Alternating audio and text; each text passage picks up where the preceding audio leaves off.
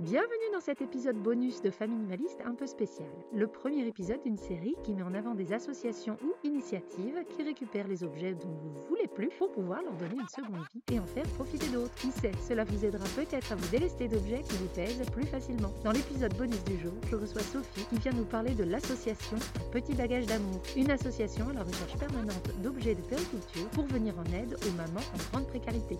Allez, c'est parti pour l'épisode bonus du jour. Bonjour Sophie. Bonjour Hélène. Merci d'être venue sur podcast pour parler de ton association. Merci à toi de m'avoir invitée. Mais écoute, pour la petite histoire, euh, on se connaît un petit peu. On a une amie en commun. Il y a quelques années, on se croisait régulièrement quand j'étais en France. Alors forcément, euh, avec mes expatriations, on se croise un petit peu moins. Mais ça fait quelques années que je te suis quand même de loin en loin via Facebook et, LinkedIn. Forcément, euh, j'ai vu ce que tu faisais avec ton association.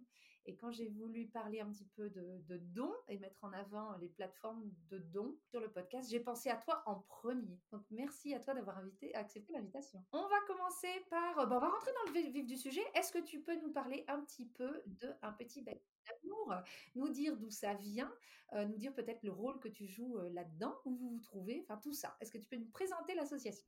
Bien sûr, donc l'association Un petit bagage d'amour, c'est une association qui a été fondée en 2016 par euh, une sage-femme qui s'appelle Samra Sedik, qui est toujours aujourd'hui présidente de l'association Un petit bagage d'amour euh, donc euh, située sur Paris.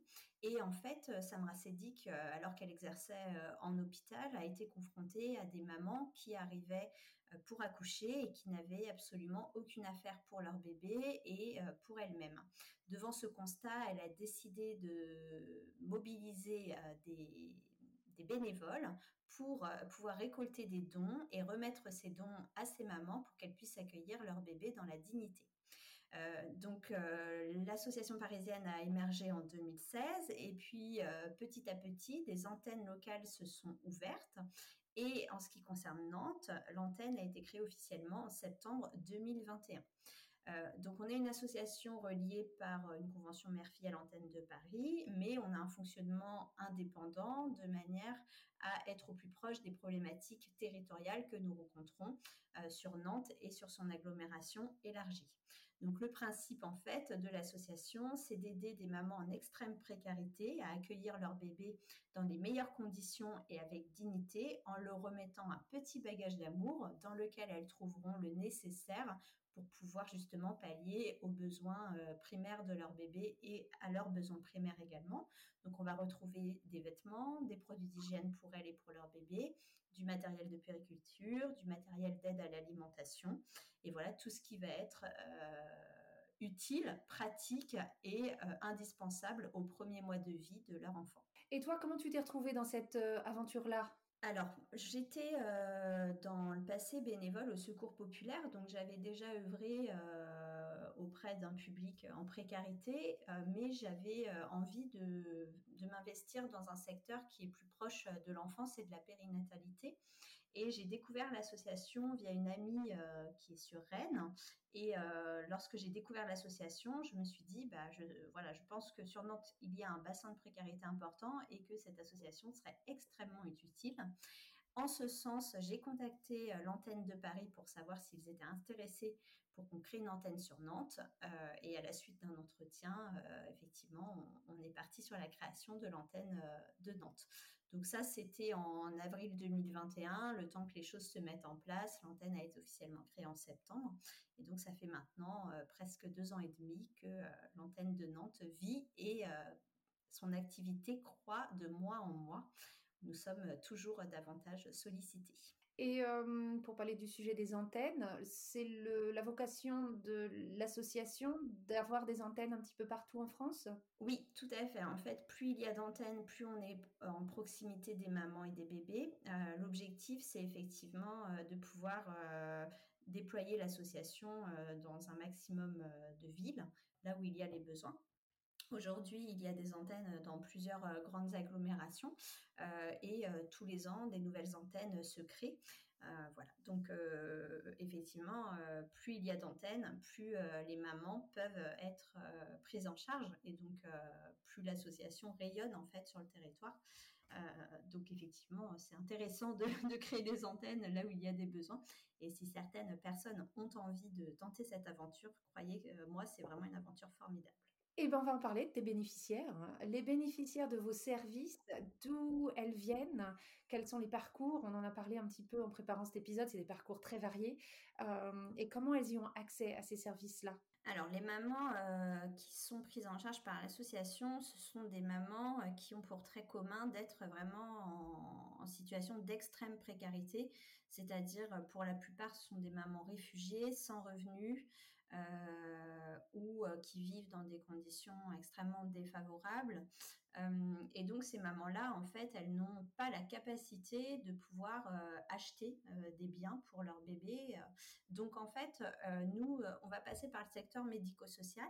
Ces mamans-là, elles vont être prises en charge par des sages-femmes, des assistantes sociales, des éducateurs spécialisés, des puéricultrices. Et les professionnels du secteur médico-social vont nous demander d'intervenir pour aider euh, les mamans.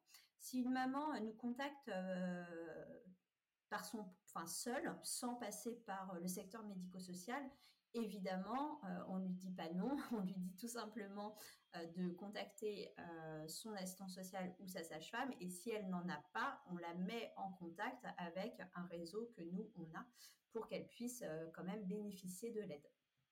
Donc ces mamans, elles sont issues euh, de, pour la plupart de l'immigration, mais pas que. Hein, mais c'est vrai que la grande majorité sont issues de l'immigration. Euh, elles ont entre 18 et, 48 ans. Euh, pour certaines, c'est leur premier bébé. Pour d'autres, elles ont déjà des enfants avant. Et puis, elles ont malheureusement pas de logement ou des logements très précaires. Elles sont très nomades. Euh, elles sont très isolées et surtout elles sont très peu visibles. Ces mamans-là, on ne les voit pas quand on marche dans la rue. Euh, on ne les voit pas parce qu'elles se mettent en sécurité, elles vont euh, se cacher dans les gares, dans les églises, elles vont prendre des bus pour être au chaud l'hiver, pour être au frais l'été, bah, elles vont rechercher des, lieux effectivement comme les lieux de culte où voilà, il y a de la fraîcheur. Donc en fait, on les voit peu et on a l'impression qu'elles n'existent pas, mais malheureusement, si elles existent, ces mamans-là, elles sont démunies, elles n'ont rien. Et, euh, et elles sont en situation de vulnérabilité parce qu'elles sont enceintes ou elles viennent tout juste d'accoucher. Euh, donc nous, on est là justement pour euh, travailler de, concert avec le secteur médico-social et leur apporter plus de sécurité matérielle, mais également de l'écoute. Évidemment, ça va au-delà de l'aide matérielle. On apporte aussi de l'écoute. voilà, on, est là pour accompagner, pour épauler. Euh, et puis euh, pas seulement pour juste donner un bagage matériel. Est-ce que tu peux nous en dire un petit peu plus sur votre mode d'approvisionnement? Comment vous vous approvisionnez en matériel? Alors, on fait euh, des appels aux dons, donc que ce soit auprès des particuliers ou des professionnels, pour récupérer des dons. Donc, ça va être des dons en vêtements, des dons en hygiène, voilà, tout ce qui va composer notre petit bagage. Il faut savoir que la grande majorité de nos dons, ce sont des dons qui proviennent des particuliers et de la seconde main, c'est-à-dire bah, des couples qui ont déjà eu des enfants euh, et puis qui vont euh, bah, plutôt privilégier euh, le don plutôt que la revente. donc ça, c'est, on va dire, le, gros de notre stock. Et ensuite, on va avoir des partenariats avec d'autres associations ou des professionnels du secteur de la périculture et de l'hygiène et là, on va récupérer euh, des produits neufs, euh, notamment tout ce qui va être euh, porte-bébé, tout ce qui va être biberon, tétine, produits d'hygiène également, des couches. Donc, le tout cumulé nous permet de constituer des bagages. pour les appels aux dons, souvent on va publier sur nos réseaux sociaux, on va dire ce dont on manque. Et les manques, c'est toujours la même chose. Donc finalement, les gens euh, sont assez euh, vite au courant. On manque systématiquement de body et de pyjama, voilà, tout au long de l'année. On donne euh, des, des, tailles du 0 au 18 mois. Donc, si vous avez des body et des pyjamas du 0 au 18 mois, faites-nous des envois. Et tu couperas, je tousse. je reprends le fil. Et l'on manque systématiquement de produits d'hygiène pour les bébés, pour les mamans, c'est-à-dire de couches, de dentifrice, de savon, de d'eau nettoyante, de voilà, de, coton, de, coussinets d'allaitement, enfin voilà, tous les produits d'hygiène, c'est pareil, on est systématiquement en manque. Donc sur ces types de produits-là, on a vraiment besoin d'être systématiquement approvisionné. Et on parlait des conditions pour donner, que c'était important quand même que les choses soient en excellent état. Oui, en fait, ce sont des mamans qui euh, vivent dans des conditions euh, indignes, c'est-à-dire qu'elles bah, n'ont aucun confort, ou très très peu de confort. Euh, et nous, en fait, l'objectif de l'association, c'est vraiment de leur apporter un petit bagage comme on le préparait pour notre propre enfant, avec des produits de qualité. Donc, effectivement, sur les vêtements, bah, on va vraiment faire attention à ce que les vêtements ne soient pas tachés, pas troués, pas abîmés, qu'ils soient lavés. Euh, que les poussettes, si elles sont remises ou les portes-bébés, bah, ne soient pas cassées, euh, qu'ils garantissent des conditions de sécurité de portage et de transport pour les bébés euh, optimales, que les produits d'hygiène qui sont donnés ne soient pas ouverts, que les boîtes de lait ne soient pas ouvertes non plus. Voilà, ça paraît, on va dire, logique, mais il faut savoir que malheureusement, alors c'est marginal, mais il arrive qu'on ait des dons qui soient, euh, bah, qui soient un peu euh, plutôt destinés à la déchetterie qu'à à la, à une utilisation euh, de seconde main. Quoi. Donc c'est vrai qu'on insiste beaucoup là-dessus. Oui, parce que du coup, au lieu de vous aider, ça vous crée un problème en plus parce que c'est à vous de vous débarrasser de cette chose-là maintenant. Oui, voilà. Et effectivement, une turbulette dont la fermeture éclair est cassée, on n'a pas les capacités, nous, en termes de temps et de logistique, de euh, recoudre des fermetures éclairs. On n'a pas le temps euh, de détacher euh, les vêtements parce que voilà, on, équipe 40 mamans par mois.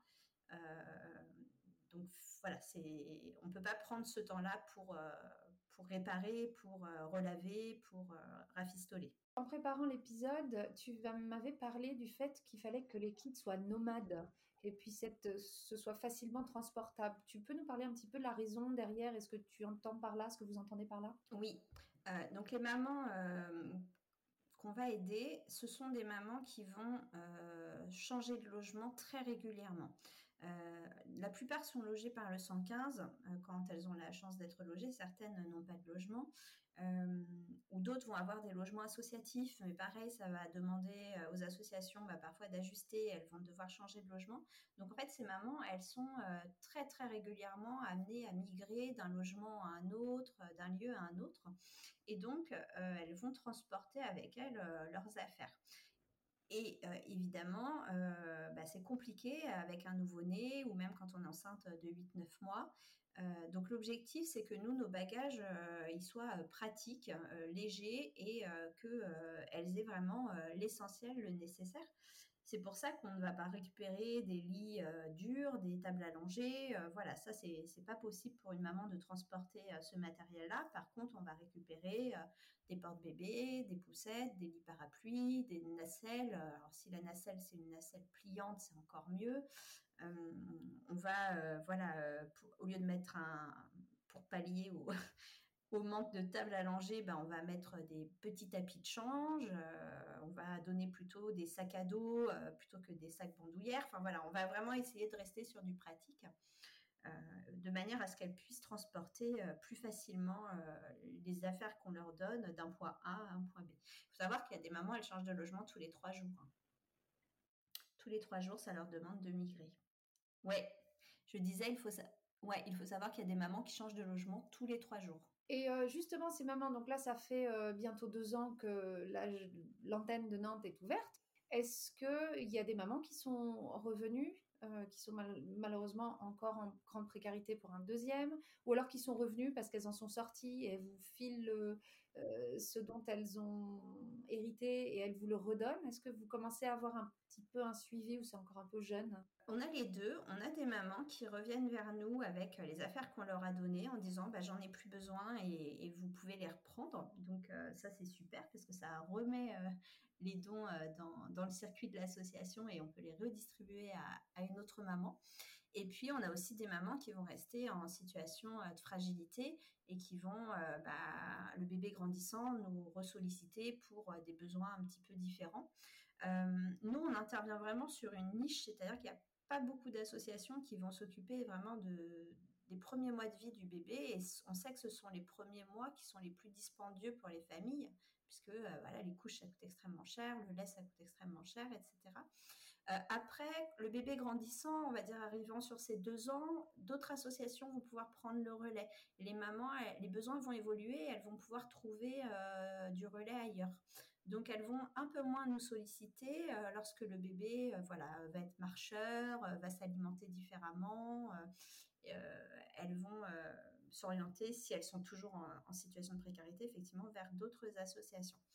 Euh, il faut savoir aussi qu'il y a des familles qui sortent de la précarité. Hein. Euh, heureusement, il y a de l'espoir. Euh, tout le monde ne va pas rester en galère.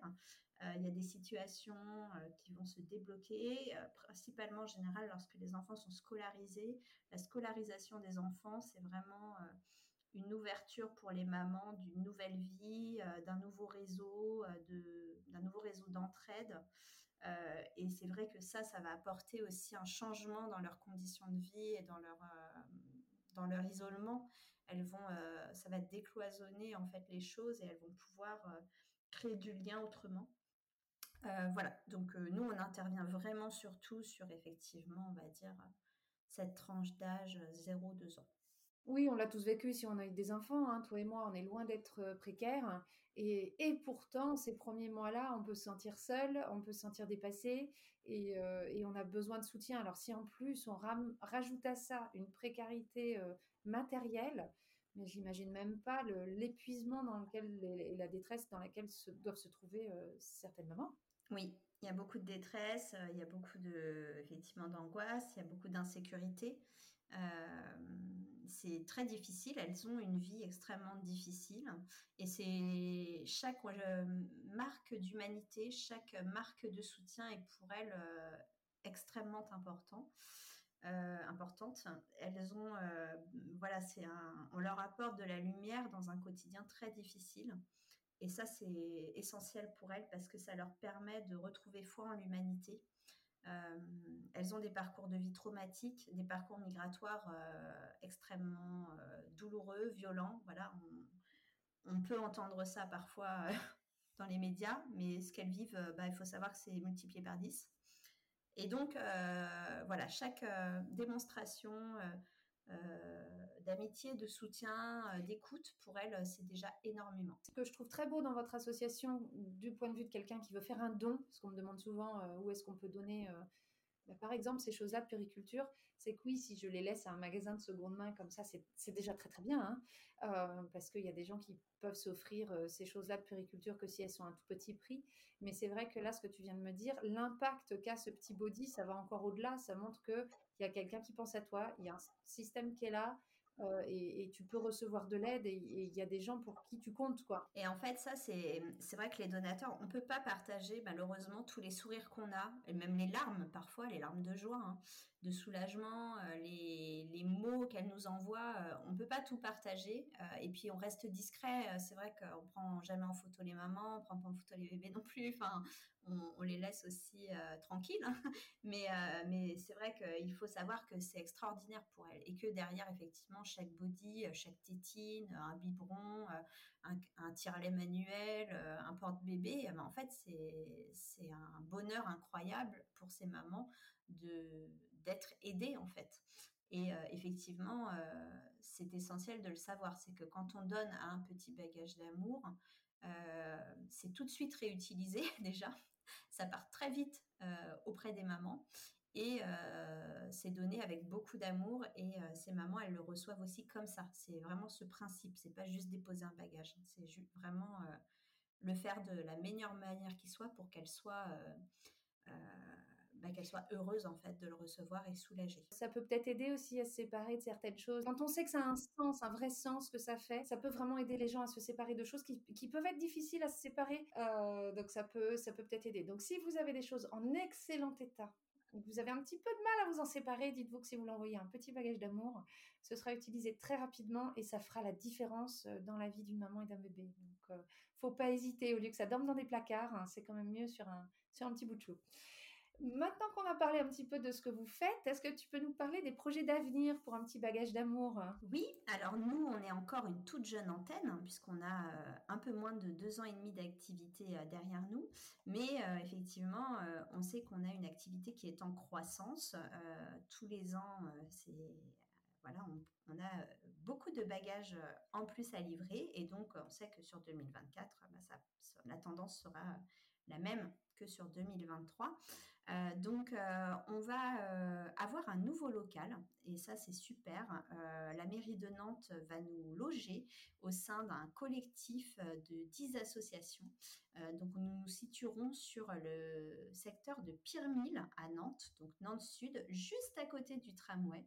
Et donc, cela nous permettra d'accueillir les donateurs, de préparer nos bagages, mais également d'accueillir les mamans et ce lieu d'accueil sera un lieu convivial, voilà, avec un petit coin café. On va essayer de monter un petit pôle périnatalité au sein de ce local partagé. Donc, on est super contente justement de pouvoir avoir ce local-là et ce qui va beaucoup changer notre fonctionnement. Dans les projets également, bah, on va continuer les collectes, donc collecte au sein d'entreprises, collecte au sein d'hypermarchés. On va investir un petit peu dans des outils de communication parce qu'on n'avait rien du tout, même pas un t-shirt logoté. Donc on va essayer de, de, se professionnaliser un peu, même si on reste une association. Et puis on veut toujours accueillir plus de bénévoles au sein de l'asso pour pouvoir justement participer à l'activité d'un petit bagage d'amour. On aimerait organiser une rencontre avec tous nos partenaires euh, du secteur médico-social, mais aussi euh, tous les professionnels et les associations qui nous ont euh, épaulés depuis notre début d'activité. voilà, donc ça reste des, projets, on va dire, assez modestes, hein, mais sachant que notre priorité, c'est que chaque maman qui est orientée vers nous ait un bagage dans un délai court et qu'elle puisse avoir le tout avant son accouchement. Donc ça, c'est le nerf de la guerre. Après, euh, le reste, on va dire, c'est que du bonus. Et tu disais, toujours pareil en, préparation, que bien sûr, vous recevez des dons en nature, mais vous avez peut-être aussi de, besoin et sûrement de besoin de dons euh, monétaires, parce que vous achetez aussi des choses. Voilà, donc effectivement, comme il nous manque tout le temps des produits d'hygiène, il va nous manquer aussi des moyens de portage, des moyens de couchage. Euh, le lait aussi, évidemment, ça coûte cher. Donc, euh, on a besoin de dons financiers et euh, il est possible de faire un don financier qui est défiscalisable à hauteur de 66% si on, si on est un particulier. Si on est un professionnel, les modalités de défiscalisation sont un petit peu différentes, mais il y a quand même une partie qui est défiscalisable. Et donc, ces dons-là peuvent être faits soit par virement, soit sur Hello Asso on donne euh, un reçu fiscal, évidemment, pour que les personnes puissent euh, déduire ces dons de, euh, des impôts. Et ensuite, ces dons monétaires, ils sont aussitôt réinvestis sur de l'achat de matériel pour compléter nos bagages en fonction des besoins du moment. voilà, donc cette année, on a fait un gros investissement sur les moyens de portage et les moyens de couchage. L'année dernière, on était vraiment plutôt sur les produits d'hygiène. Et en fait, on adapte en fait à nos besoins au cours de l'année. Donc c'est tout à fait possible et c'est tout à fait utile. D'accord, donc si on est près de Nantes, on peut déposer directement. Si on est un peu plus loin, on peut quand même vous les envoyer. Et puis euh, si on n'a rien à envoyer parce que comme moi, on n'a plus de choses euh, ben, pour bébé, hein, parce qu'on n'a que des grands oiseaux à la maison, on peut quand même vous faire un don euh, pour vous soutenir. Je mettrai bien sûr toutes les références, tous les liens dans la description de l'épisode. Comme ça, on pourra vous retrouver facilement sur les réseaux ou autres. Je précise juste que ce que, ce que l'on sait, c'est que par exemple, un paquet de couches, ça coûte à peu près 10 euros. Donc, quand on fait un don de 10 euros, on sait qu'une maman va pouvoir avoir un paquet de couches. C'est assez euh, facile finalement de, de, jauger ce que l'on donne.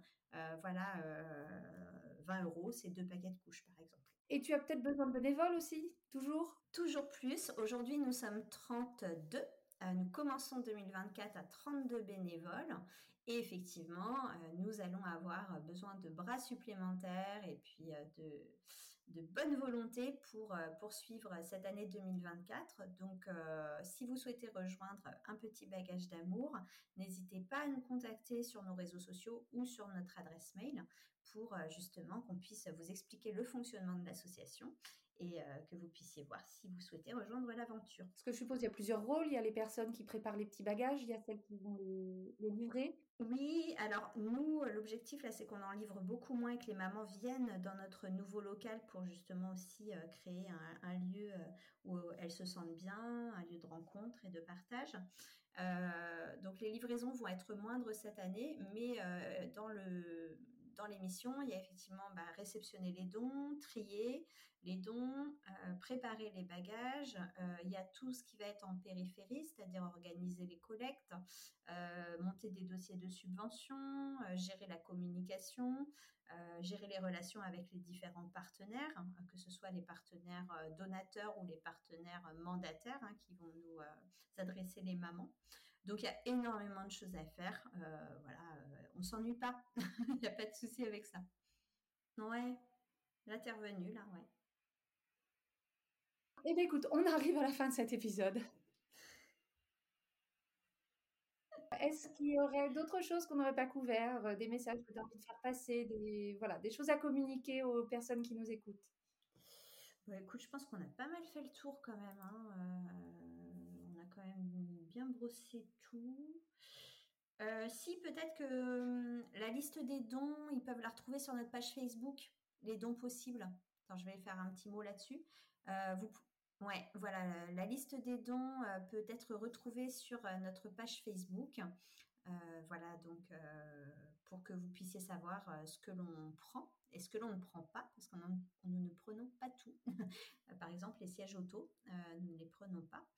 Voilà, donc toute la liste de, ce qui est mis dans les petits bagages est consultable sur notre page Facebook, Un petit bagage d'amour Nantes. Et eh bien, comme j'ai dit tout à l'heure, je remettrai de toute façon toutes les manières de rentrer en contact avec vous, les liens pour cette liste. Voilà, tout sera complet dans la description.